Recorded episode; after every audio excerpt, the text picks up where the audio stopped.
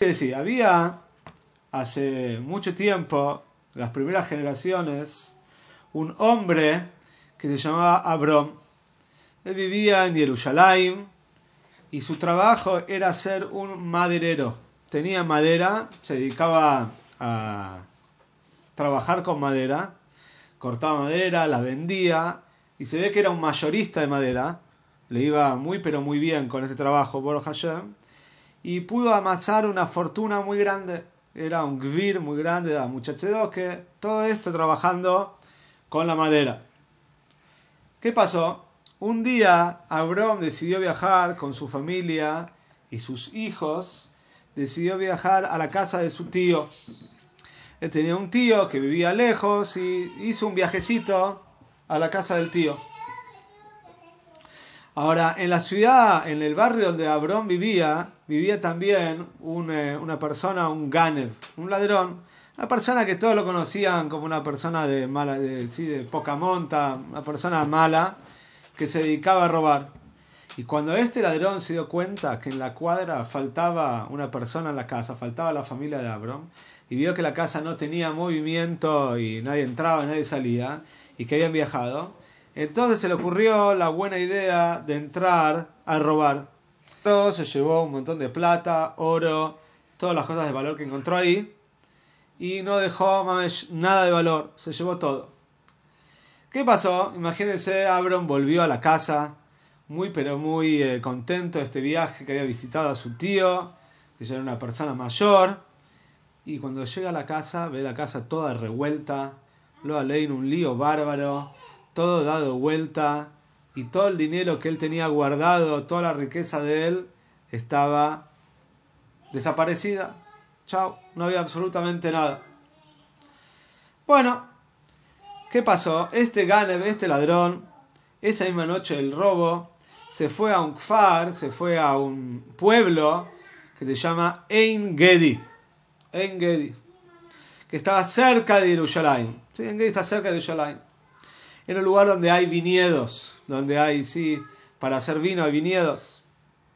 Y él decidió que quiere esconder su tesoro ¿sí? en este lugar, en el viñedo en En Gedi. ¿Qué pasó?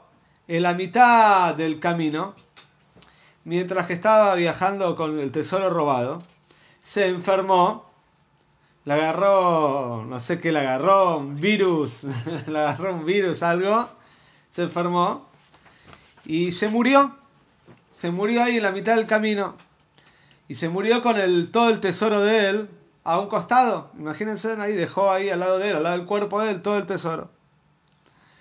Bueno, al otro día a la mañana, una de las personas que vivía en el Kfar, en este pueblo, era un joven que se llamaba Efraim. Él era, era hijo único ¿sí? de un padre que ya era grande, era anciano. Y este Efraim encontró a, un hombre muerto en la mitad del camino. Lo, le preparó un kever, le preparó un pozo, lo hizo ahí la kvure, lo enterró como tiene que ser, hizo una matzeibe y aparte, de repente ve que al lado hay una, una ¿cómo se llama? Una mm, bolsa, ¿sí? un saco con, lleno de dinero. Vini y estaba chocho y dijo, wow, dos cosas buenas. Uno, puede hacer la mitzvah de entrar a una persona, a un mace mitzvah, una persona que está fallecida, no tiene que lo entierre, es una mitzvah enterrarlo. Al fin un koyen puede purificarse por eso. Y aparte, encima ayer me mandó un pago muy, muy grande por esta mitzvah. Ya está, me dice, sí, era más millonario. Bueno, Efraín llega a la casa, le cuenta al padre de esto, todo contento, pero a la noche tiene un sueño. Y en el sueño, Hashem le dice a Efraín, dice, Efraín, no toques la plata, vos no te esforzarse por esa plata, esa plata no es tuya, esa plata es de una persona que se esforzó mucho, que ganó, ganó dinero con fruto de su esfuerzo, esa plata no es tuya, no la toques, no la uses. Bueno, pero Efraín se levantó y dijo, no, eso es solo un sueño, no tengo que hacerle caso a los sueños, yo me encontré la plata, no sé quién es el dueño, qué culpa tengo, voy a agarrar y me voy a quedar con la plata para mí. Ok. Entonces, al otro día, el padre de Efraín ya estaba muy grande, enfermó y falleció. Ahora, ¿qué pasó? Este Efraim era más mucha plata, decidió que él tenía que esconder la plata en algún lado, no podía tenerla, sí, no, no podía tenerla así en la casa, en cualquier lado, y fue al jardín de él, cortó una madera, y adentro de la madera hizo un hueco, ahuecó toda la, madera, metió el tesoro, todas las monedas que puso ahí, lo tapó con algo y dejó esta madera en el patio y dijo acá nadie se va a dar cuenta que en este tronco adentro está lleno de dinero. Bueno, de repente un día se llena todo el cielo de nubes, unas nubes de tormenta, empieza a caer una tormenta impresionante y en el Gan, en el jardín de Efraim también empieza a llover.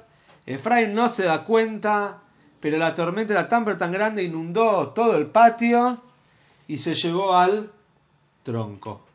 Se llevó al tronco. Y en el tronco todo el dinero que era de él, pero se lo llevó todo. Bueno, entonces, imagínense a Efraim, que estaba re pero re mal con la situación. Él dijo, ¿cómo puede ser? Yo me gané esa plata, enterré a una persona, Mitzvah, y ayer me sacó toda la, me sacó toda la riqueza, otra vez. Y se quedó a su vez sin nada, no tenía ni casa, ni dinero, ni nada, un desastre, no tenía nada. Entonces decidió ir a pedir tzedoke a Jerusalén. Dijo, no me queda otra, voy a pedir algo que me den de comer, necesito hacer, no puedo, no tengo nada, no tengo ni casa, no tengo nada, a ver quién me puede dar trabajo. Bueno, al otro día emprendió el viaje a Jerusalén, llega a Jerusalén y le dicen, mira, hay un kvir muy grande que él eh, recibe personas, recibe invitados, y él a lo mejor te puede dar trabajo y él se dedica a la madera, es un maderero. A la que había pasado, mientras tanto, algo impresionante. El primer caso de, acá de, maíz con mucho protis. El primer caso, escuchen bien, chicos. El primer caso de protis, ¿qué le pasa? Un señor encontró la madera que estaba tirada que le había dejado la tormenta. Este señor agarró la madera y dijo, wow, es un buen pedazo de madera, lo voy a vender a un lugar donde compre madera. ¿A dónde lo llevó? Al maderero. ¿Quién era el maderero? El que había perdido el tesoro de él, que se lo habían robado. El maderero abre, eh, compra la madera esta, porque es un buen pedazo de madera. De repente, cuando lo va a cortar, lo corta y que encuentra el tesoro. Acá ven el dibujo. ¿Ven el dibujo acá? El hombre fue, cortó la madera y encuentra un tesoro. Que no tenía casa ahí. No. Entonces, llega este chico de Efraim, que no tenía casa, Llega a la casa de Abram. Abram lo recibe y dice, sí, seguro te puedo dar trabajo, vení. Abram estaba re contento porque ese día había encontrado su tesoro adentro de una madera. Y está charlando con Efraim. Están comiendo algo. Y de repente Abram le dice a Efraim, a este joven que recién ha conocido, ¿sabes? Yo estoy súper contento hoy. Tuve una Yoje Protis impresionante. Ayer me volvió un tesoro que yo había perdido. Y le empecé a decir cuánta plata era. Y de repente Efron le dice, sí, yo sé cómo vos lo encontraste. Lo encontraste adentro de un pedazo de madera. Abron se queda así, no puede creer. Dice, ¿qué? ¿Cómo sabes? ¿Cómo sabes que yo lo encontré dentro de un pedazo de madera? Dice, porque yo lo puse ahí adentro. Y ayer mandó una tormenta y desapareció el pedazo de madera. Y alguien te vendió la madera a vos. Y ahora vos recuperaste tu tesoro. Esto es todo Yoje Protis. Abram no lo puede creer. Dice, wow, qué Yoje Protis impresionante. Ayer me devolvió el tesoro pero Efraín, vos no sos una persona mala. Todavía no tenés la culpa. Es verdad que recibiste ese sueño, pero no lo quisiste aceptar. Yo quiero ayudarte. Quiero darte un poco de este tesoro también para vos, Efraín. Pero Efraín dice, de ninguna manera. De ninguna manera yo no quiero. Esto es tuyo. Esto Ayun te lo dio para vos. Ya vimos cómo Ayun quiere que esté con vos. Así que de ninguna manera voy a aceptar tu tesoro. Para nada. Bueno, Efraín se quedó trabajando ¿sí? en la casa de Abram ahí con la madera durante mucho tiempo. Y un día, el casamiento del hijo de Abro, que era, ser una semana de llevabrojes, de vacaciones, y el negocio de madera iba a estar cerrado, entonces Efraín le dice a Abro, mira, querido Abro, al patrón, al jefe, le dice, me voy a, a mi casa a visitar a mi familia que me quedó, me quiero una semana y después vuelvo. Bueno, ¿qué le dice? ¿Qué le dice Abram? Le dice, bueno, me parece muy bien, pero ¿qué hace Abram? Le dice a la esposa, mira, Efraín es un buen tipo, es una buena persona, le quisimos dar dinero y él no la quiso aceptar, hagamos algo. Le dijo a la esposa, hace una jale, una buena jale, y mete varias monedas de oro adentro, y yo se la voy a dar para el camino, y cuando Efraín agarre la jale en el camino, y la quiera comer, se va a encontrar con las monedas de oro y va a tener un poco de riqueza para él también. La esposa estuvo contenta con la idea, buenísimo. Puso las monedas de oro adentro de la jale y de repente le dan la jale a Efraín. Efraín empieza a caminar, a caminar, a caminar y llega al Gbul, a la frontera del país. En la frontera, el hombre le pregunta, y el hombre de la frontera, el policía, una persona importante, el jefe fronterizo de inmigraciones, dice, ¿a dónde va? Dice, voy a tal lugar. Dice, ¿qué es eso que tiene ahí? Una jale, me dieron. Dice, wow, qué buena jale. La verdad, yo tengo un casamiento hoy, necesito comprar una jale, porque tengo que llevar de regalo. Me gustaría comprarte tu jale, está buenísima. Entonces le dice el, este Efraim, la verdad, yo tengo otra comida, te vendo la jale, no hay problema. Le vendió la jale por buena plata. Este jefe de migraciones compra la jale, que era la jale que estaba llena del dinero de quién? ¿De quién? De Abram. Era el dinero, otra vez, el dinero de Abram. Y el jefe de migraciones le lleva la jale, ¿a quién? A Abram de regalo por el casamiento del hijo. La jale y dice, no puede ser. La segunda vez, otra vez lo mismo. Es la segunda vez de que me llega mi plata de vuelta para mí. La primera vez adentro de la madera, ahora dentro de la jale. Ayer me, está conmigo. Siempre me devuelve la plata. La cosa es que cuando Efraín volvió del viaje, le dijo, Efraín, Abro lo recibió, le dijo, Efraín, ¿comiste? Al final la jale que te di. Dice, no, la vendí. ¿Y a quién se la vendiste? Al jefe de migraciones que tenía un casamiento. Dice, sí, ese es el casamiento de mi hijo y me la trajo de regalo. Mira, acá está la jale y le muestra, corta la jala y dice, mira, todo esto era para vos. Efraim no lo puede creer, Abram no lo puede creer, otra vez una prótesis impresionante. Al final, ¿qué pasó? Decidió Abram, decidió hacer lo siguiente. ¿Sabés que Efraim? Yo quiero compartir mi riqueza con vos. Veo que a Shomaim, no te la puedo regalar así nomás. Yo tengo una hija muy pero muy buena, está buscando Shidach. Quiero que te cases con mi hija.